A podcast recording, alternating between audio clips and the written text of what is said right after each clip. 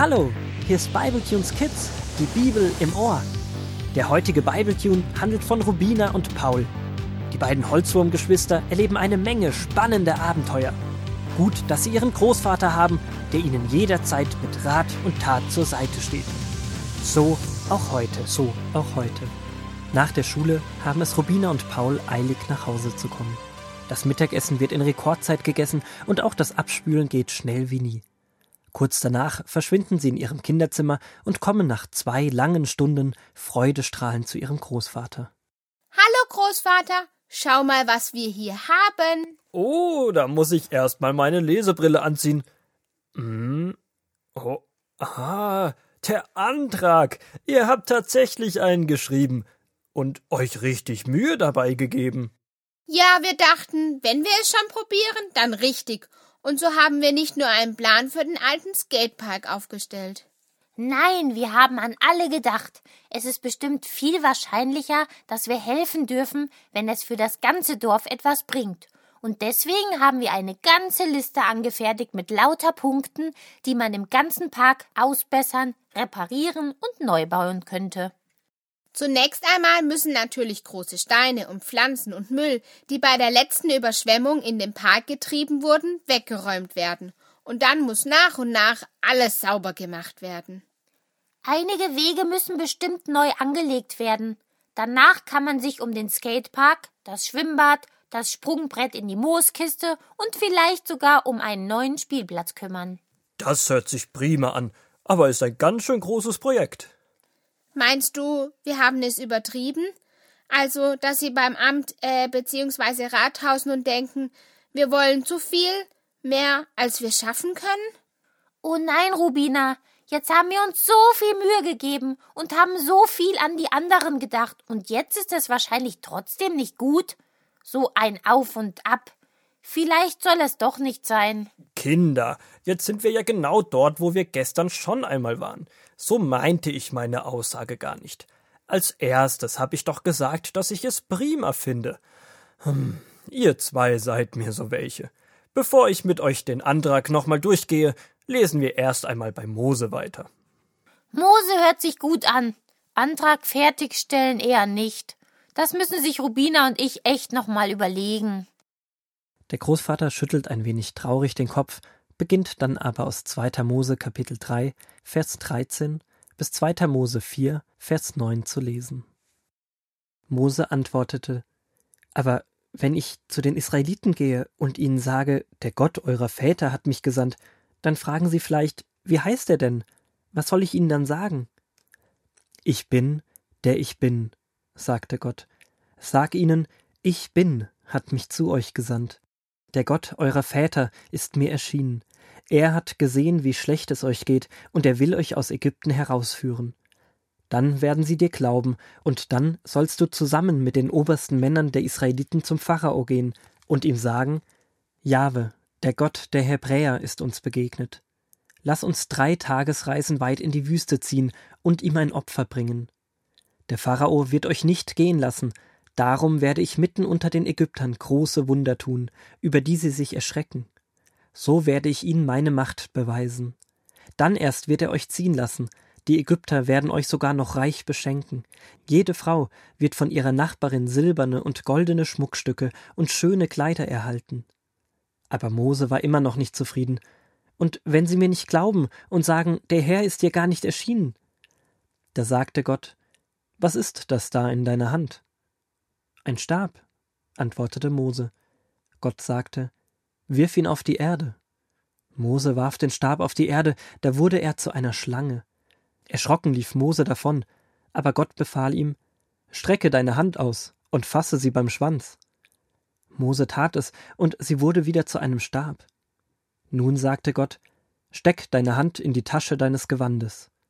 Mose tat, was Gott sagte, und als er die Hand wieder herauszog, war sie ganz weiß, Sie war von Aussatz überzogen, einer schlimmen Hautkrankheit. Stecke sie noch einmal in die Tasche, sagte Gott, und Mose steckte sie noch einmal hinein. Als er sie diesmal herauszog, war seine Hand wieder gesund. Gott sagte, wenn sie dir nicht glauben, dann kannst du so beweisen, dass du in meinem Auftrag zu ihnen sprichst. Und wenn das Wunder mit dem Stab sie nicht überzeugt, dann werden sie dir bestimmt glauben, wenn du ihnen das Wunder mit der Hand zeigst. Und falls sie dir dann immer noch nicht glauben, dann schöpfe Wasser aus dem Nil und gieße es auf das trockene Land, dann wird es zu Blut werden. Gott mal wieder seine ganze Kraft, ein Stock, der zu einer Schlange wird, eine Hand, die eine schwere Krankheit hat und dann wieder nicht, und Wasser, was zu Blut werden kann. Das hört sich schon manchmal komisch an, aber wenn man bedenkt, dass Gott ja alles geschaffen hat, dann sagt mir mein Herz, dass auch solche Wunder gar kein Problem sind. Wisst ihr, welches das größte Wunder an der Geschichte ist? Ich würde sagen, die Stockschlange. Ich finde das mit der Krankheit. Was meinst du, Großvater? Für mich ist der Name, den Gott Mose nennt, das größte Wunder und das Beste, was er ihm geben konnte. Der Name? Das war doch gar kein richtiger Name. Ich bin. Beziehungsweise ich bin der ich bin. Das ist doch eher komisch. Zunächst hört sich das komisch an, aber ich möchte euch erklären, was dahinter steckt. Als die Geschichte mit Mose passierte, war ich noch ein junger Holzwurm. Wie ihr wisst, bin ich viel älter als Holzwürmer eigentlich werden, und so wie ich mich schon durch das Holz der Arche Noah gefuttert hatte, ich war einer von den zwei Holzwürmern, die Noah mit auf die Reise nahm, so war ich auch bei Mose dabei. Ich nagte gerade an Moses Stab, als er mit Gott sprach. Nachdem Gott mit ihm gesprochen hatte, fand er natürlich die Sache mit der Stabverwandlung und der Krankheit echt hilfreich. Aber am meisten hat ihm das Ich bin, der ich bin geholfen. Was ist denn an ein paar wenigen Worten dran? Diese Worte beinhalten alles, was Mose damals und wir heute brauchen. Auf Hebräisch steht da Jahwe. Das habe ich schon mal gehört. Den Namen kenne ich für Gott. Dann ist es doch ein Name. Warum heißt es denn im Deutschen Ich bin, der ich bin? Weißt du, was ein Verb ist? Ja, das ist ein Tunwort, also etwas, was man macht. Richtig. Und Jahwe ist sozusagen ein hebräisches Tunwort, und zwar ein ganz besonderes. Es heißt, ich bin, der ich bin, und gleichzeitig auch, ich werde sein, wer ich sein werde. Das eine ist Gegenwart und das andere Zukunft. Genau, Rubina. Ihr seht, da scheint wohl doch mehr drinnen zu stecken. Gott hätte aber doch auch sagen können, ich bin der Herrscher der Herrscher, der große, mächtige Gott. Da wäre doch das Volk Israel und der Pharao ganz schön beeindruckt. In Ich bin, der ich bin, steckt noch viel mehr als das, Paul. Wenn Gott nur sagt, ich bin, dann sagt er, schau mal, mich gibt es wirklich. Ich bin, du kannst dich darauf verlassen, dass ich da bin, für dich da bin. Es ist ein lebendiges Dasein, nicht wie ein Stuhl, der einfach nur da ist und nichts tut. Er ist aktiv. Wenn Babys weinen, was machen dann Mama und Papa? Sie nehmen das Baby auf den Arm und beruhigen es. Und wie machen sie das? Sie schaukeln es auf ihren Armen und sagen immer wieder Alles ist gut, ich bin noch da. Stimmt. Seht ihr, wenn Mama und Papa sagen Ich bin da, dann schafft das eine ganz große Ruhe im Baby. Sie fühlen sich geborgen. Gott hat Mose also sozusagen auf den Arm genommen und ihn beruhigt, indem er ihm gesagt hat, dass er da ist für ihn. Und Gott sagt noch mehr. Dadurch, dass das Jahwe verschiedene Zeitformen hat, sagt Gott zu Mose und zu uns, ich war schon immer da. Ich bin jetzt da. Und ich werde auch immer da sein. Hab keine Angst. Du kannst dich zu hundert Prozent auf mich verlassen. Ich höre, sehe, fühle, wie es dir geht und ich werde handeln. Ich bin doch der gleiche Gott, der schon mit Abraham, Jakob und vielen anderen unterwegs war. Ich bin derselbe Gott, auch für dich. Gott ist gar nicht so ein König, wie man Könige so aus Büchern kennt. Wie meinst du das? Na, Könige wirken oft zu weit weg, sie geben Befehle und jeder muss gehorchen. Und wer das nicht macht, wird bestraft. Aber bei Gott läuft das anders. Ihm gehört die ganze Welt. Er kann alles tun. Und trotzdem lädt er jetzt Mose hier ein, mit ihm ein Abenteuer zu erleben. Gott ist wahrlich ein guter König. Er will mit den Menschen Geschichte schreiben, und hier möchte er gemeinsam mit Mose Tolles vollbringen. Er ist ein großer, heiliger Gott, der aber, weil er uns so nahe sein und in unseren Herzen wohnen möchte, sich greifbar macht. Nicht wie ein König, der ganz weit weg ist, sondern wie ein Freund, der an unserer Seite ist. Ich hoffe, wenn Gott mir mal einen Auftrag gibt, gehe ich direkt los. Rubina, weißt du, ich glaube, wir beide haben einen Auftrag. Wir haben uns nur wie Mose dagegen gewehrt. Ich meine den Antrag für den Park. Wir dachten, wir sind zu klein oder zu schwach. Aber wie kann man zu schwach sein, wenn Gott doch bei uns ist? Mensch, Paul, warum haben wir das nicht direkt gecheckt?